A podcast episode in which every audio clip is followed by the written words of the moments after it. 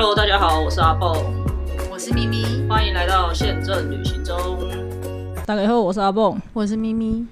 好的，上个礼拜有一点小状况，所以原本是打算停更的啊，反正很快就解决了，所以我后来还是下午很快的做了更新，这样子。对，没有没有，就是我之前没有 发现，应该应该说我们不知道有有很多人听我们节目，因为其实我们那个节目的流量一直都蛮，也也不会很。就是平均的不高，对，就是平均但不高，然后可是一直维持在一个一个一个一个数字，也蛮长一阵子的，所以我就觉得，哎、有人在听就好啊，反正我们只是录好玩的，我们也没有靠这个在在赚钱嘛，但就一直持续在录。可是那一天因为休更的关系，我不是发了一张猫咪的照片，就是我们家肥猫的照片，然后就发现有很多听众蹦出来留言，我想说啊，原来猫才是最重要的。我们两个不重要所。以下次还是多发一些猫咪的图，可能才会吸引来一些留言。但没没没事啊，还是很开心大家给我们留言啊。既然有听众在等节目，那我们就快点更新完就就放上去这样子。好的，那在今天正式进入主题之前呢，想要先提醒大家，如果因为现在是过完年假的第一天，然后接下来呃今年的年假已经没有，完全结束了。对，我们已经那个已经结，就是今年已经基本上你只剩下自己的年假了，不，已经没有这种连几连几的假期了嘛。所以明年也很少。对明年也很少。那逻逻辑上跟以前的经验，然后接下来这两个月就会是比较淡的，比较淡的日子了。虽然虽然、那台湾市场对啊，台湾市场，因为十二月其实香港或者是其他地方会有圣诞节的需求嘛，但以台湾来讲，从台湾出发去别的地方玩，其实是会比较冷清一点的。然后我要讲什么？你打断我，害我突然想不起来我刚刚要接的是什么。我只不过说是台湾市长啊。好，我忘了，反正就是接接下来两个月应该是会，第一没有廉价，第二就是也没有什么季，也没有什么哦，我想起来我要讲什么了，就是虽然接下来十一月跟十二月是枫叶的季节，但往常枫叶的季节是比樱花来的长的很多的，所以比较不会有挤在。某一个周，就因为樱花可能那一周你没有去看到，你就看不到最美的时候了。而且刚好有廉价，对，但枫叶通常它会比较长，而且范围也比较广吧。反正以往我们会觉得枫叶季好像也会蛮好的，但其实没有想象中的，或者是说没有跟樱花比起来没有来的这么的好啦。对，所以十一、十二月的确就是航空公司比较淡的季节。那如果很常听我们节目的朋友就知道，季节比较淡的话，你们的福利就来了，而且马上十一月的第一个周末，呃。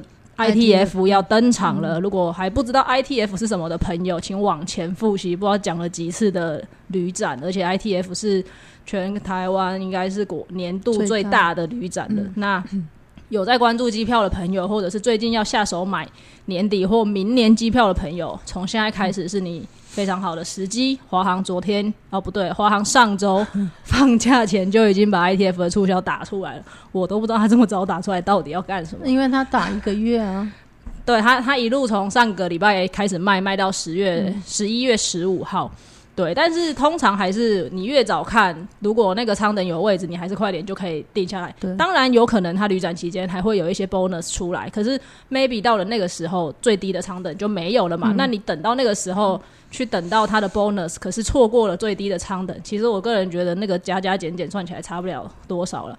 好，那华航出了 ITF 的促销之后呢，新航也跟着出了，马航也跟着出了，国泰今天也出了，香港、东京、大阪、名古屋的促销，直飞的点已经先出来了，所以相信陆陆续续各大航空公司的促销都会出来了。那要买机票的朋友，这个就是最好的时间点，而且大部分我看它 travel 的区间都已经 cover 到明年的上半年了。华航是最短的，华航也已经给到明年的五月底了。可是像新航甚至给到明年的九月，所以如果你有一些预先的计划，尤其是一些中长程比较远途的，我都会很建议这个时间点可以先看一看了。好，那这只是一个前情提要啦，我们要正式进进入今天的题目了。上个礼拜呢，我们有跟呃不是上个礼拜，刚刚有跟大家说上个礼拜发生了一个小状况嘛。那个这个小状况呢，就我也挺倒霉的，就是那一天我其实我平常不会这么晚回家，我平常就是下班了不起去运个动我就回家了，大概八点半以前一定会到家。但那一天我就刚好去帮一个朋友做一些手工，因为年年底到了，他就是会比较忙一点，所以我就去帮他打了一些工，这样。所以我那天到家已经十一点了，然后我弟也还没回家，因为我跟我弟一起住嘛，我弟也还没回家。然后呢，我家的门是电子锁。现在应该蛮多人，虽然我知道米姐家不是，但据我所知有蛮多人，而且现在新的新的建案好像几乎都会给电子锁了。我们我们隔壁邻居有换，哦，但是我听了你的故事，我就不想换。对，其实因为我我当时整理那个房子换电子锁的原因，就是因为我是一个很讨厌带一堆东西出门的人，然后钥匙有时候又会忘了啊什么的，所以我就想说换成电子锁比较方便嘛。因为电子锁除了它的 B 卡之外，你也可以密码或者是指纹。那我其实一直用的都是密码。那其实那个电子锁它还是有一个钥匙孔的，他们所谓的备用钥匙，你还是可以把备用钥匙带在身上，以防万一。那好巧不巧，我的备用钥匙没有放在身上。那其实那个门已经有一点有一点宕机宕机，大概一两个礼拜了。可是因为我才刚刚换了电池，所以我一直没有把它放在心上。我一直觉得会不会是哪边显示出了问题？明明才刚换电池，为什么一直说电量过低？所以我就没理它。结果那一天真的就电量低到完全开不了那个锁。可是其实这种电子锁它都是有一个外接的电源可以去做一个 U B 的。如果你真的电池没电的话，那我们家的那个锁是。你打开来之后，它会有两个圆圆的，很像磁性的一个那个圆圆的点就对了。那你就拿那种九九 V 的那种方形的长方形的电池靠上去，理论上它就会冲进去，然后给你一个支援的短期短期迅速的一个救救命的一个电这样子。可是我我弄了那个之后还是没有成功，然后我后来就。想说算了，真的不行。我弟就打来就说啊，不然你叫开锁的来试试看。那我打去了那个开锁，才呃，其实我也不知道我要找找谁，因为已经半夜十一点了，你也不可能找附近的，所以我就上网随便 Google。然后该死的是，我的手机只剩下五趴的电，而且那一天我的行动电源没有带在身上，这真的是我很少会发生的事情，但就这么碰巧的全部都发生在一起了。然后我打，我就快点用手机 Google。说有没有那种二十四小时开锁的？结果真的有，我就打电话去。啊，那个大哥人也很好，他也没有说他马上过来，因为毕竟他过来可能就要收钱的嘛。他先了解了一下状况，然后先问我说锁是什么样子的，可以拍照给他看之类。他还确认我去去用外接电源的那个电池有没有是符合规范的。他说用一般的电池不行，一定要碱性电池。所以我又而且那个电池不好买。我在 Seven 没找到，我是去了全家才找到，然后找到的也是一般的电池，不是碱性电池。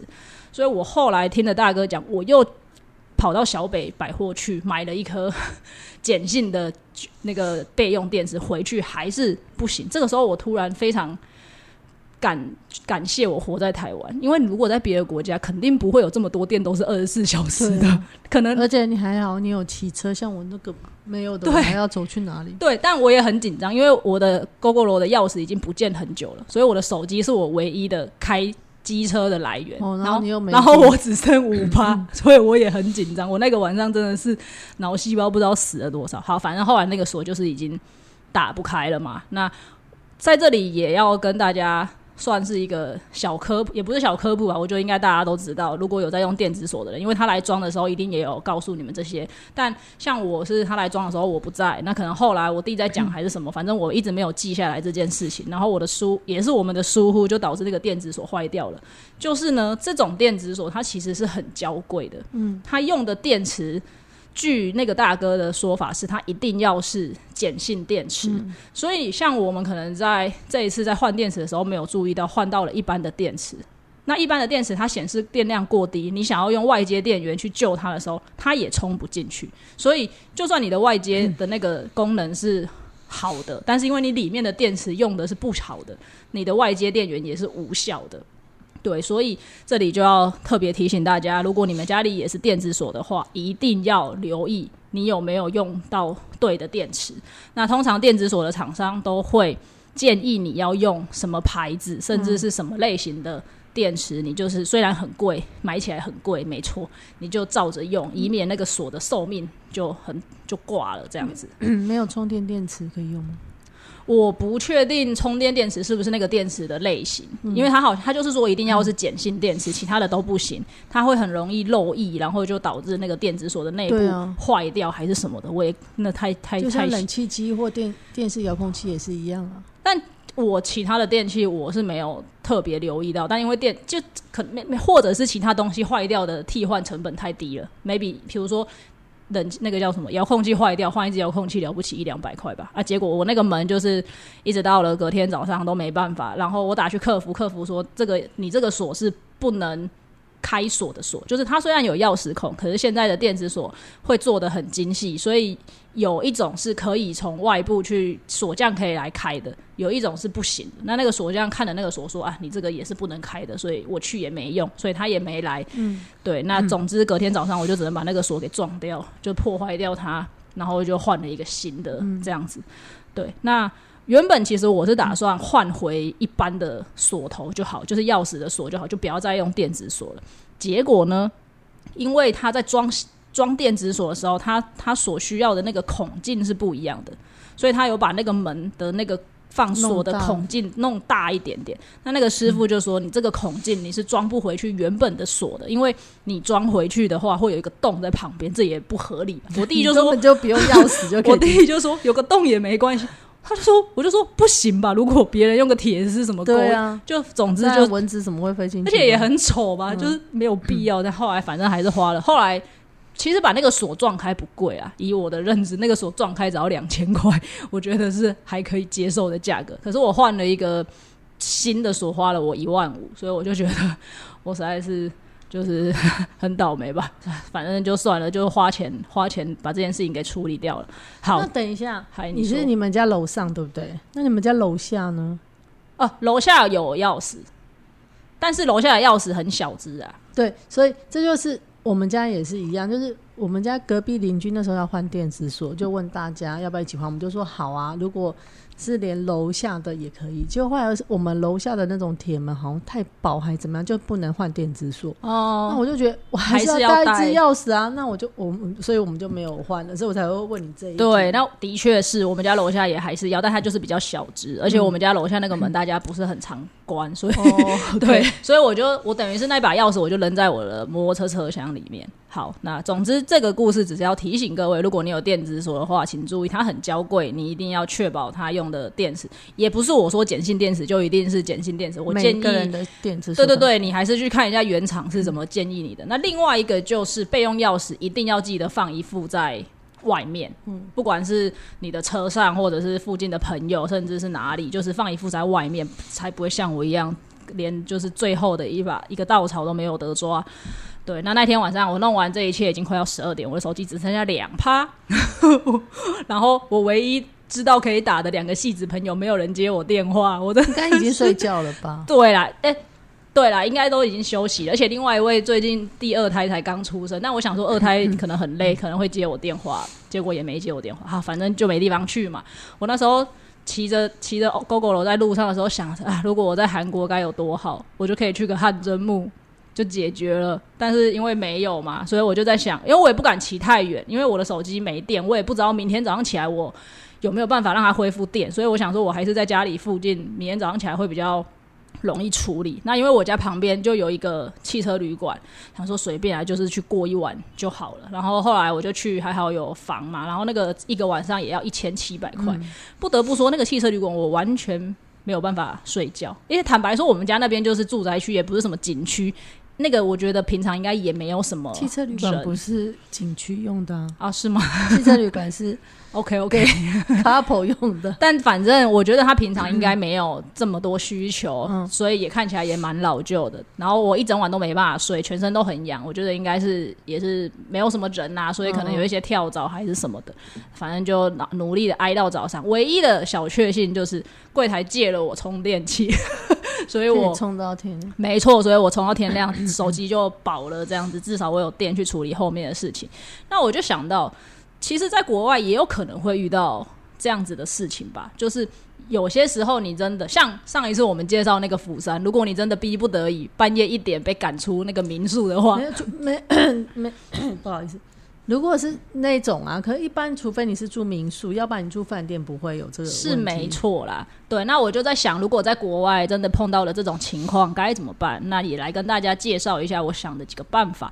首先就是，如果你在韩国的话，就像我们上一次提到那个釜山的案例，如果你真的遇到一个很恶劣的房东，半夜一点要把你轰出去的话，你可能可以去的选择有什么？其实也不一定是遇到恶劣的房东，有些人是去住了，然后完全没办法接受那间房。像我前两天在，因为双十连假很多人出去玩嘛，就有很多那种抱怨台湾饭店的旅游文就冒出来了，大家又开始抨击现。在最有名就是十六万这几个字，对不对？十六万是谁？哦，哦我待会再讲。哦，好，反正我就是看了一个 po 文，他的意思就是说，他他三点可以 check in，他就三点准时到，结果一直拖到晚上七八点，都还没办法让他进去，然后在哪里？肯定还是哪里。哦，台湾。OK。对对对，然后进去之后发现什么很多东西都没有，然后整理的好像也不是很 OK，后来他就毅然决然就放弃了那个房，然后就走了。所以如果你真的在国外去了一个饭店，你也没办法接受临时要离开的话，但是因为那笔钱你可能已经付了，也未必拿得回来，你又不想要花一笔这么大的钱。那在韩国的话，有一个很棒的地方，就叫做汗蒸木。嗯，咪姐有去过汗蒸木吗？，因为我没我没办法蒸那些东西啊。但其实你不一定要蒸啊，那我去干嘛？你可以去那边吃鸡蛋。就是汗蒸木其实很蛮有趣的，就是一进去它其实是一个呃，首先它它的计价方式是这样子，它有一个基本的时数吧。我记得我上次去应该都是基本时数应该是三个小时，然后比如说三个小时可能是假设五百块好了。那天我看。那个 Ariel 他们去釜山那个乐天世界那个很大很美的那个也很便宜，也是六百块左右的入场费。那如果你加一个小时，他可能会加你多少钱这样子？那他就会给你一个 B 卡的手环挂在手上。那那个 B 卡的手环进去，除了是置物柜以外，你在里面的任何消费，你都你都可以用那个 B，然后最后离开的时候再结账。那你说我进去是不是？他他虽然入场费这么便宜，可是进去是不是会收很多离离扣扣的钱？其实并没有，就是你一进去之后，它会有一个澡堂可以让你先洗澡，但是那个洗澡当然就是 for free 的，因为洗澡你又没有麻烦到任何人。但是它旁边可能会有一些加购的项目，像我那一次在洗澡有给你毛巾那些吗？有，他有给毛巾，就 include 在那个五百或六百。对对对对对，他就是有给你毛巾，呃，对，只有毛巾吧，剩下那些沐浴乳什么之类的，我看他们都是自己带的。所以他那边没有提供。我好像没有看到，我有点忘记了，但嗯 maybe 每个也不太一样，因为我去的是很传统的那种地地区型的。如果你去的是首尔那种很大的百货公司建立的，说不定又是不一样的光景嘛。对，但反正你进去之后，它就是一个澡堂。那如果你不想要花那 花费，你就是洗澡，你就是把自己洗干净就好了。对，但是如果你想要加购的话，像我在素草，我就有加购搓澡的服务，就会有阿祖玛把你全身到上下都搓得干干净净，搓出很多身来，然后他还会帮你做保养。那当然，他也有不同的服务项目，比如说甚至包含一些。脸部的保养啊，或者是按摩啊等等的价格就会不一样，你就可以去做选择，看你想要什么样子的服务。那你洗完澡之后出来，就是会有一个空间让你可以休息。那那个空间的话，就像咪姐讲的，它可以去蒸，就是可能会有一些红外线的那种洞啊，就是山洞什么的。有地些人震，哦，很大的地震。现在的时间是台北十十月十一号的六点三十八分。这个地震也太大了吧！我们在楼上，我们在七楼，对不对？有点有点晃。然后呢？好好好，那就是出来之后那些设施你就可以去使用。那哎呦还在摇，我们要跑吗？我们这样很没有危机意识，我跟你讲，这外国人早就跑了，还坐在原地，然后然后抬头看着那个灯在晃，这还坐在原地，要接着继续讲。哦，好，反正就是它有一些固定的设施使用是不用费用的，但如果你要去加购一些东西的话，比如说如果你想要加购一些吃的，很多人会去那个嘛，要吃那些什么鸡蛋啊，喝一些什么米酿啊、甜酒酿啊等等之类的，那些可能就要额外的付费。那睡觉的地方呢？它就是像我上一次去素草的那一个，他上去离开澡堂之后，他上去就是一个很大的体育场，然后它旁边就会有很多那种睡垫。是，就是那种折叠的睡垫，你就可以拉过来，然后也有枕头，就是很像木头枕木的那种枕头，你就可以拉过来使用，那些都是不用再额外付费的。对但是没有被子，对不对？会不会冷？呃好像 我问的会不会很 detail？不会不会，但好像我有点忘记，我不确定有没有被子。因为我看韩剧啊是没有，他们就是穿着里面的衣服嘛，就是裤子跟上衣。对对对他会给衣服就躺在那边睡觉这样。但你也可以有自己的外套啊，如果你有自己的外套的对话对，所以如果就像这样子算下来，你去度过整整一个晚上，你都没有使用太多额外的服务的话，可能了不起也不过用不用一千块吧，我在想，就是可能一千五、一千、一千块、一千五百块以下。对，那刚刚忘记补充，你在台湾也可以去漫画店啊。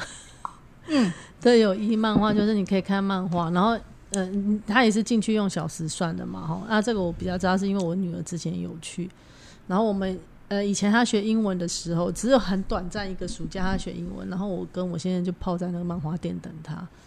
然后你也可以吃东西，它有点什么炒面、炒饭啊、泡面呃不不不的。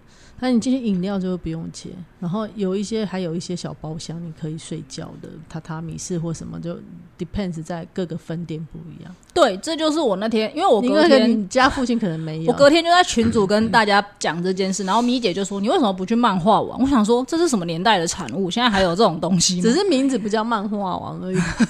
对，所以咪姐就说有啊，台北应该还是有一些那其实那个阿乔姐姐是建议，是也不是建议，她是说出了她以前 MTV 回不了宿舍的时候，她就叫我们猜她是怎么回去。我说翻墙进去就好，她说那个都是铁丝网。我想说哇，你们正大很很可怕，居然还用的铁丝网把女生宿舍围起来。她就说她回不去宿舍，她就去 MTV。但我还没有印象，正大附近有 MTV，我不知道，但不过现在还是 MTV 有很少，也是很少。现在还有吗？有有有那到底是做什么？我的年代真的是没有这个在那东西。个西门町那边有一两家，因为那个是我我十几岁谈恋爱的时候去的，后来我们发现他还在。哦 NTV 就是也是一个包厢，然后他就是给你放影片看，因为你家家里以前可能没有录放影机，也没有网络那时候啊，哦那你要看影片的话，就是那种录影带嘛，你就录影带店，你你有知道录影带店吗我？知道，我知道。他就是给你一个空间，帮你放那个录影，对不起，帮你放那个录影带。哦，然后 以前约会的时候没有在看录影带的嘛，呀呀呀！重点就是在那边搂搂抱抱，所以我们都会选那个时间最长的那一支影片，哦，所以他他也不能租一整个晚上啊，不然你就租两三支没有片，就是几。支片，对，哦所以你就会选那个片最长的，你根本没有要看。OK OK OK，原来是这样。嗯好，但是其实它那个门也是嗯不能说，就是像那个 KTV 这样，他随时可以推门进来啊。哦，但你说如果真的在里面休息睡觉一下，人家也不会怎么样，反正你就是付对钱买了对，这个空间。其实我那天有想到，要不然我去个网咖，但是其实我我我所知道的台湾网咖都是就是打电动啊，然后可能声音很吵杂。没有没有，它也有包厢式的啊。你说网咖吗？对呀、台湾的网咖，对，啊，我已经连那个日本的那些什么 Tommy 那些人家都拍过。哦，我已经很久没去台湾的网咖，但反正我的刻板印象就是停在很吵啊，然后可能烟味会很重，就是环境什么的。如果要作为睡觉的话，可能不是很理想。对，那我们刚刚已经讲了韩国跟台湾的话有这些选择了嘛？那最后就是要来跟大家聊聊大家最喜欢去的日本。那因为我那天在讲的时候，阿乔姐姐就说：“哎、日本也有啊，日本的就跟刚刚咪姐日讲的本也有网咖，对，就跟咪姐讲的那个吃有点像，那它的名字好像就叫做什么“吃茶漫画”，就是其实它也是一个漫画店，它有漫画漫画店，也有网咖那一种，哦，然后也有可以睡觉。对，那它的缘起是来自于说，因为错过终点，就那天阿乔姐姐讲出这个名词之后，我们才知道这是什么。终电就是最终最后的一班电车了，，对，就是错过了最后一班电车之后，你可能来不及回家了，然后然后计程车费非常贵，对，日本的计程车费其实是很贵，而且它的夜间是要再加成的。对对，那那些人可能就想说，那算了，就干脆不要回家，找个地方去窝着，所以就产生了这样子的一个地方。那去呃，他以前可能真的就是一个打电动或者是看漫画的地档地方，可是随着这样子的需求出现之后，它已经越来越多元，然后也有大大小小的包厢。讲到这个，我就想到我以前在那个、嗯、日系的航空公司上班啊，然后那时候其实那呃有一些现在有名的 hotel，一开始的时候我们并不认识，其中有一个很有名叫 Villa Fontaine，那时候在我们总部那边附近有一间，然后我们就说。哎，怎么会签这一间呢、然后就有一个同事说是他签，我说你签的，他说因为他有一天就赶不上终点，所以他就去住，后来就说叫他来跟他们 公司接会那个 contract，就是那 corporate 的 contract。所以其实那家公司有很多日系的饭店的那个 contract，可能有一些都是为了这些来使用。对，就是毕竟日本人的那个工作责任心也蛮强的，有时候一还有二次会要去什么喝酒，不能对太早回家一之类的。韩国人也是嗯会有结束不了的聚餐，对，所以像我刚刚录音之前，我还查了一下那个吃茶漫画，就是它已经发展到已经有各种 size 的包厢了，嗯然后除了包厢可以让你休息睡觉以外，有一些甚至就是会有化妆室，然后洗澡的地方，可能因应不同的需求台湾的也可以洗澡，啊，是吗？对，但是他洗澡的话要另外付钱，啊五十块干嘛，然后他还会给你一个毛巾。那也蛮便宜的，如果是这样，对，那没办法，我那天手机没电了，没有法。且你家附近可能没有啊，你也不能骑到那么远的地方去啊。对啦，对啦，是也没错。好的，总之呢，就是有这些选择。如果你刚好在日韩，然后或者是在台湾，逼不得已碰到跟我一样的倒霉事情的话，你就可以去。稍微了解一下吧，就是因为住一晚饭店，可能像我那天住那个汽车旅馆也要一千七百块。那如果是一千七百块，可是环境还是这么的不舒服的话，说不定你有一些更好的选择可以去做一个，还可以吃东西呢。，对，还有东西可以吃。但是如果你去东南亚，就直接住饭店吧，反正那么反正也很便宜，是也没错。对，如果你在东南亚的话，你就随便就是去挑个饭店进去就好了。是的，好的，那还是希望大家都不要遇到这件事，实在是，唉，花钱消灾啊。Who knows？没错这样。好的，那米姐要帮大家补充那个十六万的故事。哦好，就是那个，哎，谢谢你还记得，前一阵子好像也是连续假期，好像是中秋节吧，然后就有一个人去了那个古关的新野，然后好像是三人房、四人房，我有点忘记那个原 PO，他有 PO 出收据。哦，我好像有听，看到这个他就是住了两个晚上十六万，然后好像还没有去澳的时候，房卡就被锁了，然后就有一些设施不能用，所以大家现在开始有很多人 po 文就会针对这十六万。包括我那天包括看到另外一个那个 KOL，他就去了日本，他就介绍了一个饭店，他说十六万我可以在这边住一个月，哇哦，之类，就是因为他说一天几千块嘛，然后十六万就是可以住一个月。他说我宁愿花十六万在东京待一个月。我也是，我刚我刚好也顺便那个推销一下我们公司，但是其实你们在听的时候，我们这个促销已经结束，因为我们只有三天，而且是很突如其来的事。哦，对我都忘了，但是因为三天我也不想讲，那但是呢，哎、其实第一天 的定位量还不错。嗯，然后其实我一直很想研究，就是汶莱上面有个地方叫梅里，嗯然后因为它其实是属于马来西亚，然后大家都没听过这个地方，就它有一个万豪的度假村，然后我去看，你知道它那个饭店才多少钱？两千多块，它是 resort。对对，它是 Resort，度假村，对，它是度假村，它就是有那个很宽广的游泳池，然后游泳池外面就是海的那一种，嗯。然后它就是不是很高，就两三层楼的。然后它的 weekend，它最近我有稍微研究，它 weekend 海鲜把费是一百一马币，大概不到一千块，一比九嘛，我记得差不没有啊，六点多。啊，已经掉到六点多了吗？对，只是我不知道有没有在收多少 percent 的那个哦 tax，、那也不会多多少。是 seafood buffet 哦。好，他的下午茶，他有 PO 在 FB，我还特别去问他说：“你这个价钱包含什么？”三十五马币，你乘以七是多少？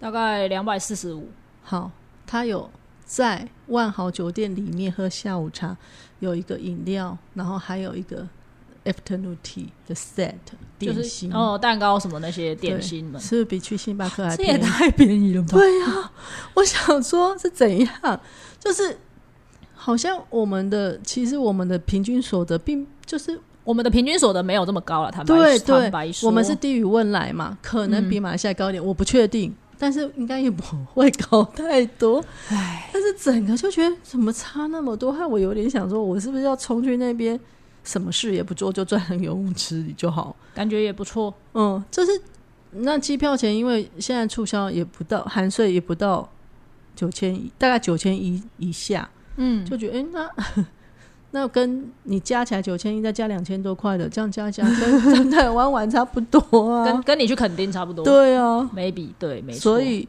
有的时候真的不是我们不想在台湾玩，我们疫情三年也是在台湾哦，我们很认真呢。